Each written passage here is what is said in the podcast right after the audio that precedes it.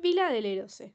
Tras esa última estancia en Londres, se multiplicaron los viajes a Castel Gandolfo, una agradable localidad a orillas del lago Albano no lejos de Roma.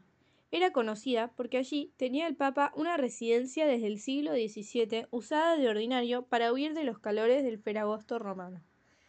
Íbamos generalmente por la vía Apia Pignatelli hasta alcanzar la Apia Nueva. El padre siguió muy de cerca las obras de la sede del Colegio Romano de Santa María, Vila del Erose, como hizo en Vilatevere. Se fijaba en los detalles y nos impulsaba a los arquitectos para que se terminase todo lo antes posible.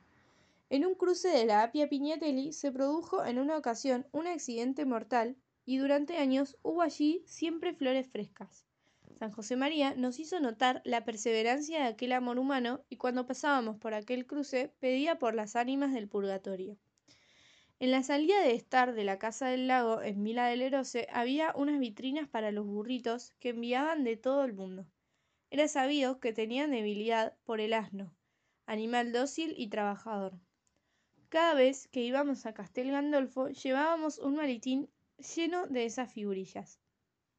Con el tiempo fueron tantos los burros que las vitrinas se llenaron a rebosar.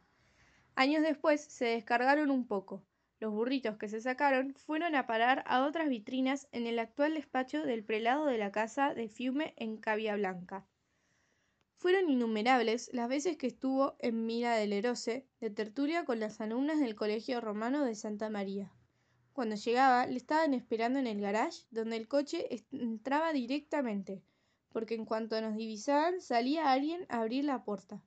Mientras se marchaban hacia el oratorio para saludar al Santísimo, yo daba la vuelta al coche para dejarlo preparado para la salida.